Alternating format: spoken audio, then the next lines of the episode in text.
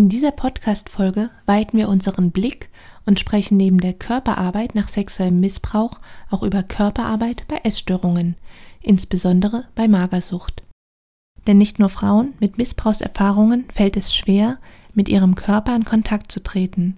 Auch für von einer Magersucht Betroffene ist es eine große Herausforderung. Heute spreche ich mit Gabriele Ries, die seit 30 Jahren als Körperpsychotherapeutin mit dem Schwerpunkt Essstörungen tätig ist. Unter anderem arbeitete sie an der Charité und ist heute in eigener Praxis in Berlin tätig. Freue dich also auf eine Podcast-Folge, die dir erste Einblicke in die Körperarbeit bei Essstörungen gibt.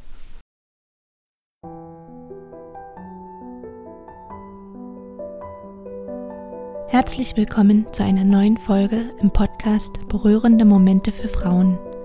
Mein Name ist Dorothea Ristau und ich forsche zu der Frage, wie Frauen, die infolge von sexuellem Missbrauch eine Anorexia nervosa entwickelt haben, mit Hilfe von Berührungen mit ihrem Körper in Kontakt kommen können. Dieser Podcast möchte dich auf ganz praktische Weise dabei unterstützen, ins Spüren zu kommen Verbundenheit zu erfahren und auf behutsame Weise deine Schönheit als Frau zu entfalten. Ganz sehr freue ich mich, dass du heute dabei bist und wünsche dir nun berührende Momente beim Lauschen.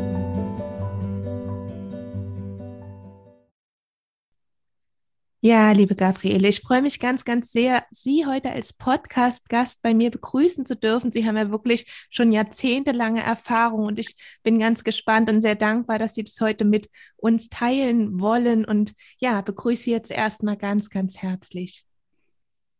Ja, guten Tag und vielen Dank für die schöne Einladung. Wir sprechen ja heute über die Kontaktaufnahme mit dem Körper bei Essstörungen und so manche Podcast-Hörerin fragt sich jetzt vielleicht, was sexueller Missbrauch, um den es ja bisher hier vor allem im Podcast ging, mit den Essstörungen zu tun hat. Könnten Sie uns für den Anfang kurz erklären, wie sexueller Missbrauch und Essstörungen zusammenhängen? Ja, auf jeden Fall. Ich habe, bevor ich mich mit der Essstörung beschäftigt habe, sehr viel im Bereich des sexuellen Missbrauchs, Prävention, Aufdeckung gearbeitet und bin da sehr vertraut und sensibilisiert worden. Und als ich dann anfing, für, als Therapeutin für das Thema Essstörung zuständig zu sein, habe ich natürlich auch viel gelesen, mich reingearbeitet und festgestellt, dass eben doch sehr häufig ein Ausweg aus dieser doch traumatisierenden Gewalterfahrung ist, dass äh, Menschen in die Essstörung gehen, vor allen Dingen Mädchen, junge Frauen. Das wird leider viel zu wenig thematisiert. Ich komme sehr aus dem klinischen Bereich. Da ist mir das aufgefallen, dass viele Therapeuten, gerade junge Therapeuten, das Thema sexualisierte Gewalt und Missbrauchserfahrung gar nicht unbedingt abfragen und thematisieren und ansprechen. Die Dunkelziffer ist sehr hoch. Und ich habe so gelernt, und damit ende ich dann auch mit meiner Antwort, dass es circa jede vierte betroffen ist und dass wir sehr häufig äh, Mädchen und Frauen und teilweise auch Jungen äh, im Bereich der Essstörung anfinden, die betroffen sind. Hm. Das heißt, die Essstörung ist dann schon so wie eine Bewältigungsstrategie für diese traumatische Erfahrung, um mit dem, was da passiert ist, irgendwie umzugehen, da irgendwie das handeln zu können und diese Energien im Körper halten zu können und so weiter. Ja, das denke ich auf jeden Fall. Es ist so ein Ausweg. Manchmal gibt es andere Ursachen, aber eben auch der Versuch vielleicht einer Bewältigungsstrategie oder ein Aufmerksammachen auf Leid und vielleicht manchmal auch so etwas wie verschwinden wollen aus diesem Leben. Ja, was ja der Essstörung, insbesondere der Anorexie, auch sehr äh, ähnlich sieht, ne? dass sie auch was mit Suizidalität zu tun hat, dem Verschwinden wollen. Mhm. Und letztendlich ist es ja auch eine sehr starke Ablehnung der Weiblichkeit, der Weiblichkeit, gerade bei der Magersucht. Da wird es ja auch sehr deutlich über das Erscheinungsbild der Frauen, dass sie da sich so ihre, jede Rundung weghungern, sage ich mal, jede, jede weibliche Rundung. Das ist auch nachvollziehbar, weil gerade so in der Weiblichkeit wir das Thema Weichheit, Brüste, Kurven äh, äh, haben und das ist ja auch etwas, was Mädchen und Frauen sehr häufig in unserer Gesellschaft erleben, dass danach gegriffen, geschaut wird und so mhm. weiter. Genau.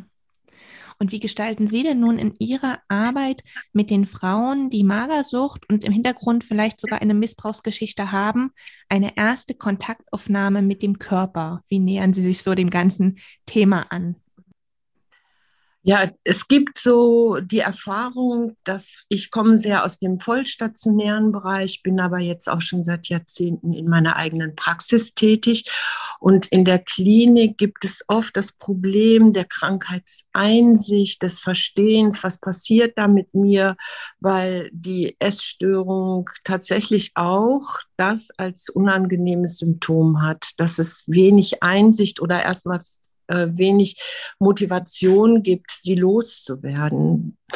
Und ich habe so die herausgefunden, dass es wichtig ist, die Menschen fühlen zu lassen, dass etwas mit ihnen nicht nur nicht stimmt oder sie belastet, sondern eben auch über den Körper zu gehen, der so im Mittelpunkt dieser Krankheit steht. Und wenn ich dann zum Beispiel so eine ganz einfache Frage stelle, wie fühlen Sie sich oder du dich in deinem Körper, dann bekomme ich oft solche Aussagen wie, äh, ich ekel mich, ich finde ihn fett und äh, unförmig, unschön, ich hasse meinen Körper. Oder eben, ich kann nur schön sein, wenn ich ganz dünn bin. Und das sind so Worte, die im Kopf stattfinden. Und was das bedeutet, wie sie sich selber wahrnehmen, das mache ich in der ersten Kontaktaufnahme, wenn das möglich ist, dass ich so eine äh, körpernahe Diagnostik entwickelt habe, wo ich sie quasi zeigen lasse, wie fühlst du dich, wie ist denn der Umfang deines Körpers an verschiedenen Körperstellen. Da ist der Bauch, die Oberschenkel, die Beine. Und dann messen wir das und legen das mal daneben und dann kommt oft raus, sehr, sehr oft, egal in welcher Form der Essstörung der Mensch sich befindet, dass sie ihren Körper durchaus anders wahrnehmen, unförmiger, manchmal doppelt so umfassend, als er in Wirklichkeit ist. Und jetzt so der nächste Schritt ist, das liegt dann so vor Ihnen. Sie glauben das manchmal gar nicht. Dann lasse ich Sie selber nochmal nachmessen. Dann versuche ich sie an ihren eigenen Körpergrenzen so aufzuwickeln, wie sie sich da fühlen und wie sie es hingelegt haben. Und das ist oft so ein erster Schritt zu Vertrauen, dass etwas in ihrer Wahrnehmung wirklich ähm, falsch ist, kann man, ist immer so ein gemeines Wort, aber das etwas sehr Irritierendes ist. Wir nennen das als Therapeuten eine Körperschemastörung und ich vergleiche das manchmal mit der Schizophrenie, in der es Stimmenhören gibt und die Menschen mit Essstörung sind sozusagen, ich sage mal, entleibt. Die sind so aus ihrem Körper heraus und haben eine Stimme im Kopf, die ihnen sagt, dass sie hässlich, dick und fett sind.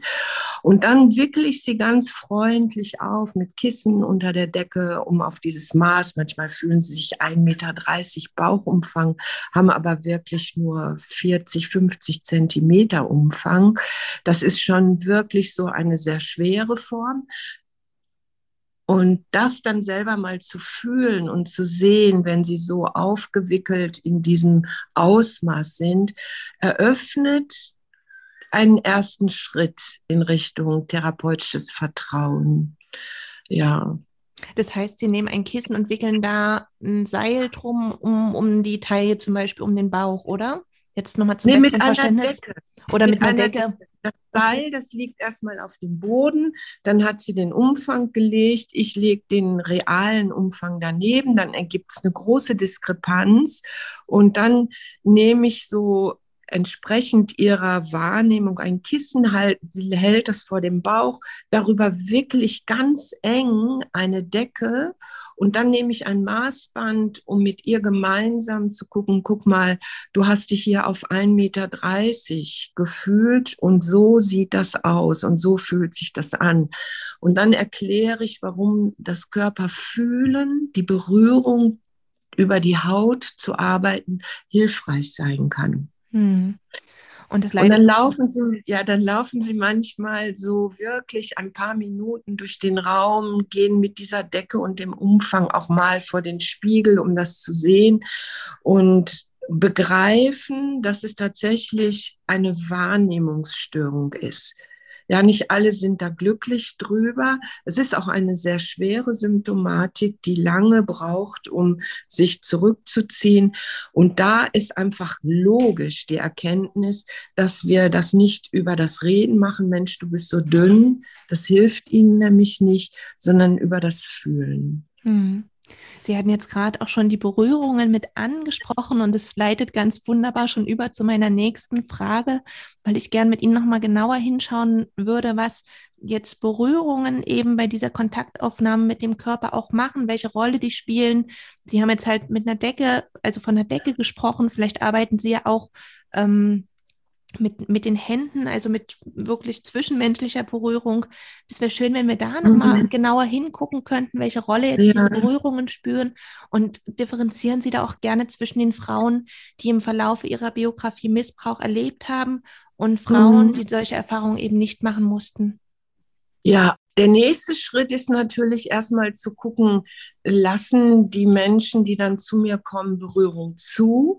Und da geht der Weg oft erst einmal zu lernen, zu vertrauen. Man muss ein gutes Verhältnis aufbauen, dass sie sich im Raum sicher fühlen, auch Themen anzusprechen und vor allen Dingen auch immer zu sagen, du bist diejenige, die bestimmt das Tempo, das, was möglich ist. Und manchmal sitze ich auch ein paar Stunden da und trinke einfach Tee mit ihnen und rede und wir schauen uns Dinge an oder ich lese Geschichten vor, die mit der Essstörung zu tun hat, bevor es überhaupt zu Berührungen kommen kann. Mhm. Manchmal ist es so, dass dann der erste große Schritt ist, verschiedene Entspannungsmöglichkeiten kennenzulernen, weil die Voraussetzung, sich berühren zu lassen, bedeutet vertrauen, vielleicht die Augen schließen zu können und auch zuzulassen, dass Hände oder irgendwelche Kissen auf meinem Körper liegen. Und da merke ich schon an der Reaktion, wie es im Entspannungs, da gibt es ja viele, viele verschiedene Möglichkeiten, die ich jetzt hier nicht im Einzelnen aufführen möchte. Wichtig ist, dass irgendwann so ein Schritt kommt, kannst du die Augen schließen, kannst du in das Fühlen gehen. Manchmal braucht auch das ein paar Wochen, dass sie mit geöffneten Augen fühlen, was nicht so leicht ist. Ne? Also sind das viele verschiedene Zwischenschritte. Und bei den Entspannungsverfahren merke ich schon, ob der Mensch Erfahrungen hat, auch mit sexualisierter Gewalt, an der Art, wie er sich auf dem Boden liegt, an der Art, wie die Anspannung steigt. Und wir haben das natürlich dann auch die Möglichkeit zu thematisieren. Ich decke die Menschen dann auch zu, dass sie so eingehüllt werden unter einer Decke. Es findet dann erst einmal die Fähigkeit zu erlernen, zu entspannen. Ein Lieblingshilfstherapeut in meiner Arbeit ist die Wärme, weil die Unterkühlung ist natürlich auch etwas, was Entspannung und Berührung verhindert. Sie sind oft blau gefroren. Jetzt gerade in den Wintermonaten haben sie kalt, eiskalte Füße und Hände und glauben, dass das immer schon so war und auch so sein wird. Und da schaffen wir Abhilfe. Da gibt es auch viele, viele Möglichkeiten. Und mehr und mehr tauen sie im wahrsten Sinne des Wortes auf. Also ich versuche, mein Raum ist immer viel wärmer als die meisten Psychotherapieräume, die ich kenne. Auch in meiner klinischen Erfahrung habe ich immer dafür gesorgt, dass mein Ra Raum mindestens fünf Grad wärmer ist als die meisten anderen Räume. Dann habe ich die Möglichkeit, die Menschen einzuhüllen in Decken, so dass sie sich unter der Decke viel eher, ich begründe das auch, ich spreche auch ne, darüber, dass es für den Körper wichtig ist, sich sicher zu fühlen, eingehüllt zu sein, nicht sofort gesehen zu werden. Und dann merke ich auch an der Spannung, die im Körper ist, äh, welche Angst dann manchmal da ist Und da bin ich dann natürlich auch immer darauf angewiesen, die Art von Berührung zu beginnen, die dann der Mensch auch zulassen kann. Oft ist es vielleicht erst einmal die Füße zu berühren oder an den Extremitäten, den Händen, den Armen zu arbeiten, nicht gleich an den Beinen, was für äh, viele, die missbraucht worden sind, die können sich gar nicht hinlegen und die Beine auseinanderlegen. Ganz pragmatisch, ja, was wir so in der Yoga-Entspannungshaltung lernen, ne? so die Beine weit auseinander, die Füße fallen nach außen. Das ist so eine der entspanntesten Entspannungshaltungen und das können viele mit sexualisierter Gewalt gar nicht. Und sie wollen auch nicht an bestimmten Körperstellen berührt werden, sei es der Bauch, die Oberschenkel oder Richtung Brustkorb. Und das sind so Hinweise, die sehr deutlich darauf zeigen, dass hier auch Traumatisierung vorliegt und das muss man einfach ganz behutsam äh, besprechen, Vertrauen schaffen und das braucht. Ich habe eine Klientin gerade, die kommt jetzt seit einem halben Jahr und seit zwei Wochen ist es möglich, dass sie die Augen schließt und unter einer Decke sich entspannt bei mir im Raum.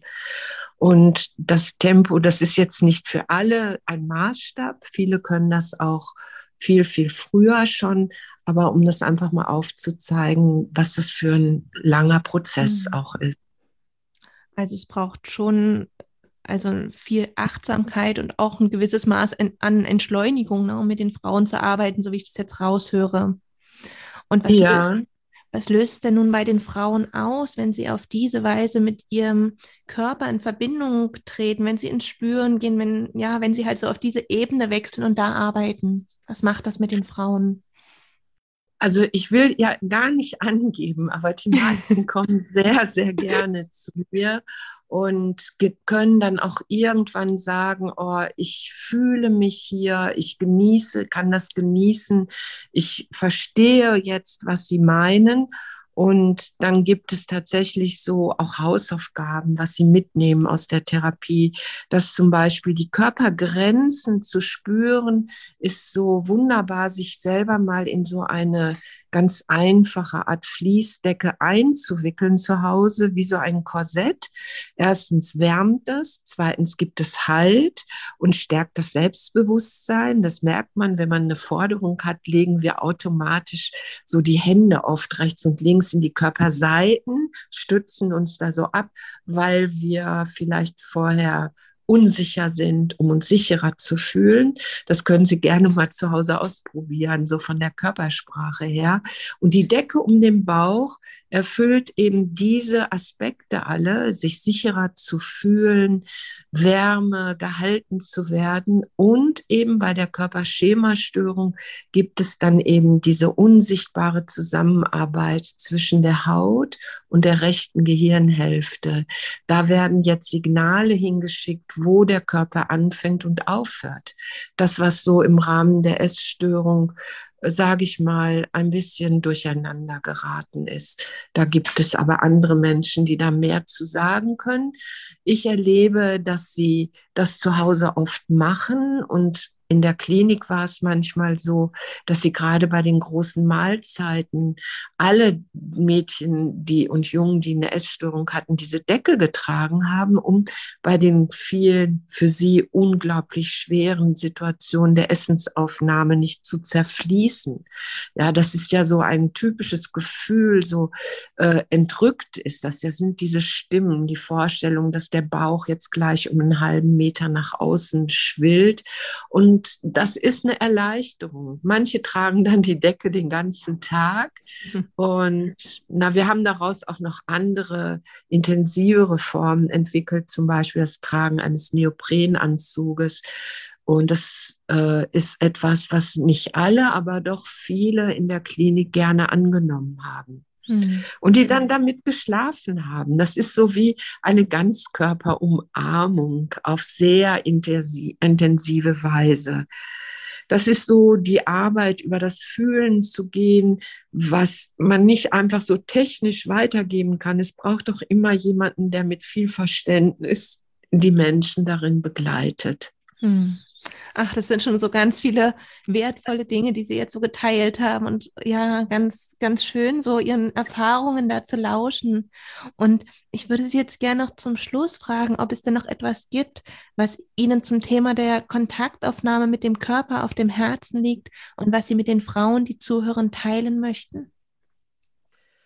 Ja, es, ich sage immer, dass die Menschen, die gerade in einer Essstörung oder auch durch sexualisierte Gewalt betroffen sind, dass ich ihnen allen wünsche, dass sie sich wieder in ihrem Körper zu Hause fühlen, dass sie beginnen, ihn aus sich heraus lieb und wertschätzen zu können, dass sie aufhören, solche Dinge wie äh, dieses Modeln und dieser mhm. Schönheitswahn und Schlankheitswahn, der torpediert unsere Heilungsprozesse und dass es wirklich richtig egal ist, was andere denken, sondern dass es darum geht, was wir selber fühlen und dass wir nicht vergessen dürfen, dass wir in diesem Körper geboren und auch damit diese Welt wieder verlassen. Wir können ihn nicht so äh, modellieren oder austauschen, sondern wir sollten so einen Friedensprozess eingehen und darauf wartet der Körper. Es ist ein Wunderwerk. Es gibt so schöne, Captain Peng hat ein schönes Lied geschrieben dazu. Und mir geht es so darum, dass sie wirklich wieder liebevoller und in Kontakt mit sich treten und alles, was wir Profis da so zu bieten haben, sollte diesen Menschen zur Seite gestellt werden, weil es ist ein mutiger und schwerer Prozess und wir sollten sie damit auch nicht alleine lassen. Wunderbar. Liebe Gabriele, vielen, vielen Dank für ja, ja all gerne. das, was Sie jetzt geteilt haben. Ich bin wirklich jetzt selber ganz berührt und ja, wirklich danke auch für Ihre Arbeit, die ja, Sie da machen. Sehr gerne. Alles Gute allen, die da betroffen sind. Und ich wünsche mir, ich bin auch dabei, noch mehr Psychotherapeuten in diese Richtung auszubilden, dass sie sich trauen, mehr in die Körperarbeit auch zu kommen und ein stabileres ambulantes Netzwerk aufzubauen. Das ist so mein letzter beruflicher Schritt, den ich jetzt starte, um wirklich, weil die Essstörung doch sehr weit verbreitet mhm. ist, äh, da mehr Einhalt und Unterstützung zu bieten. Danke. Gerne.